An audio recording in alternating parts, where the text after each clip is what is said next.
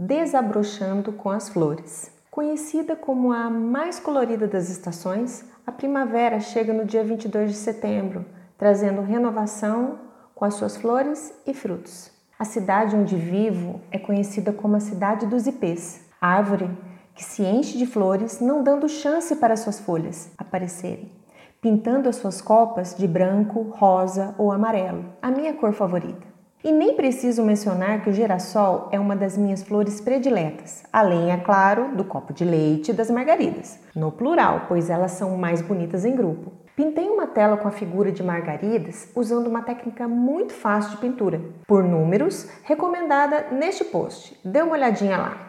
Cuidar de plantas é terapêutico. O aroma das flores é calmante e a execução das tarefas de cuidado com as plantinhas, como regar, adubar e podar as folhas, é uma forma de se conectar com a natureza. Mexer na terra, participar do processo de plantio da semente ou da muda e acompanhar o nascimento do broto e depois da flor é um convite à contemplação à vida. Para você ter uma noção desse uso terapêutico, a hortoterapia é a proposta do projeto de extensão, compostagem, horta e jardinagem, cuidando da saúde, mente e planeta da Universidade Federal de São Paulo, Unifesp.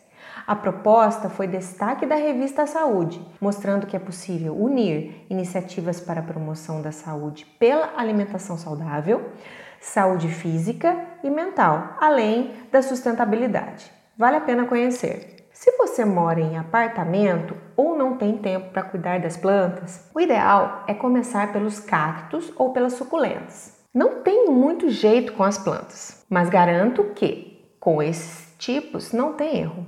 Aprendi que para ficarem vistosas, essas plantinhas precisam ficar em um lugar ventilado com sol indireto e pouca água, aproximadamente uma colher com água por semana para os vasos pequenos. Veja como é fácil alegrar a sua casa sem demandar seu precioso tempo. Para incentivar as leitoras do blog, fiz uma parceria com a Flor do Dia. Você adquire as suas novas plantas e ganha um brinde. Para isso, siga os três passos a seguir. 1. Um, siga o blog Cresce Aparece por e-mail, conforme a indicação da figura abaixo. Role o cursor para o final da página. 2. Entre em contato com a Flor do Dia pelo Instagram, Facebook ou WhatsApp. Clique nas imagens correspondentes abaixo para ser direcionada à rede social da sua preferência. Mostre que é seguidora e compre 30 reais em plantas de sua escolha. São lindas. 3. Depois de fazer suas compras, acima de 30 reais, ganhe o vasinho de uma suculenta igual a da foto abaixo. Se você é daquelas que vê uma flor ou uma planta pelo caminho, acha linda, mas não tem ideia do seu nome, achei cinco aplicativos para identificar plantas por fotos neste site para te ajudar a encontrá-las. Você tira uma foto da planta com o seu celular e o aplicativo te mostra a ficha completa da plantinha. Dentre os aplicativos, o mais legal, e porque é gratuito, é o iNaturalist, uma iniciativa conjunta da Academia de Ciências da Califórnia com a National Geographic Society.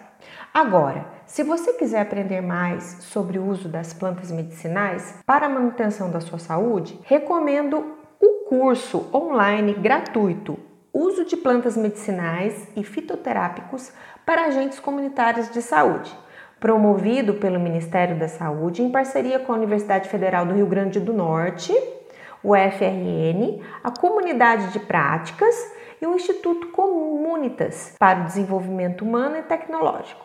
Eu já me inscrevi. Pausa para a música do post.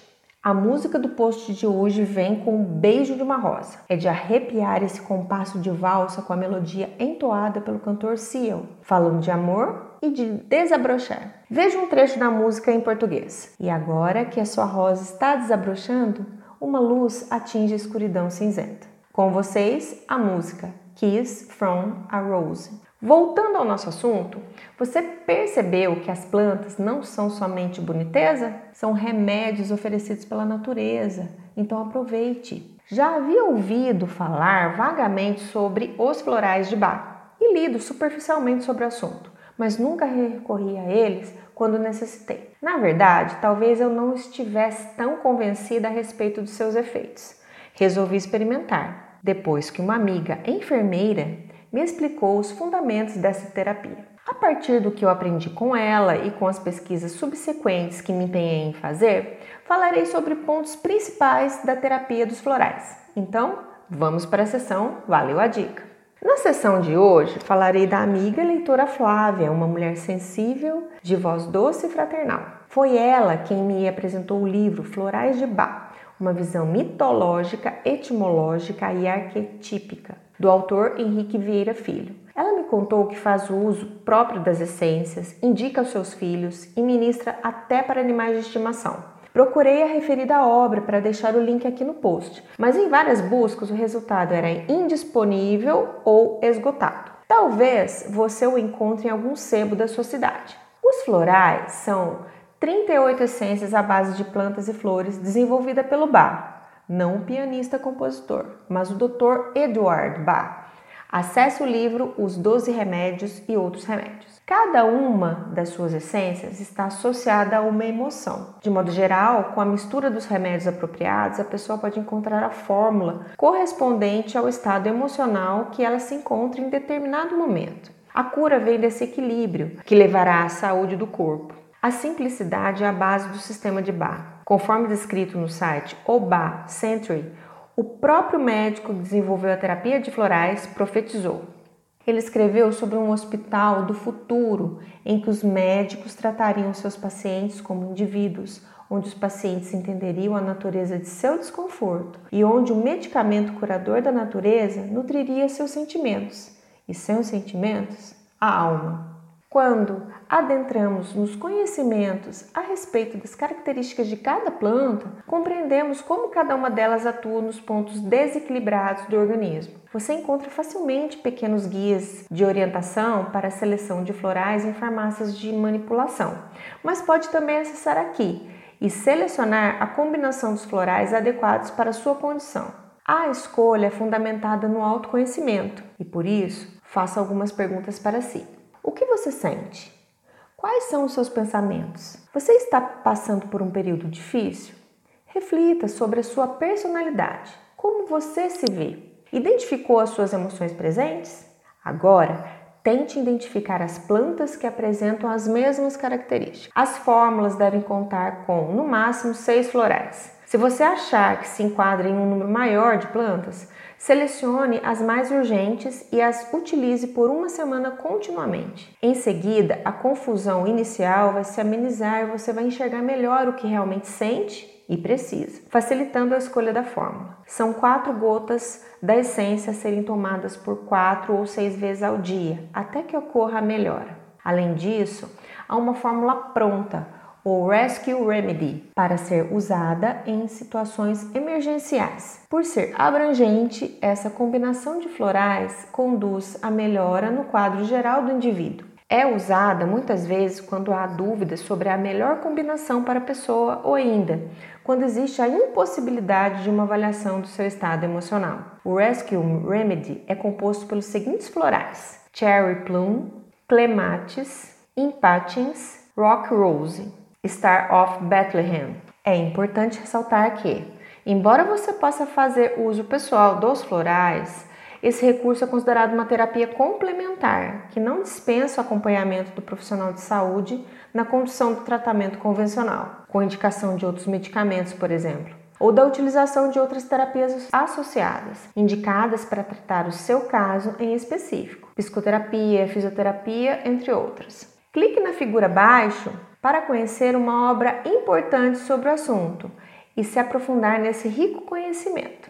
Teoria floral do Dr. Bach, teoria e prática. Há muitas outras técnicas que se fundamentam no poder de cura das plantas, das águas ou dos minerais. Em outros posts, explorarei mais conhecimento sobre esse assunto e me aprofundarei em pesquisas para poder compartilhar com você. Além do mais, precisamos estar mais atentos à nossa natureza íntima e à natureza à nossa volta. As árvores, os pássaros, os frutos.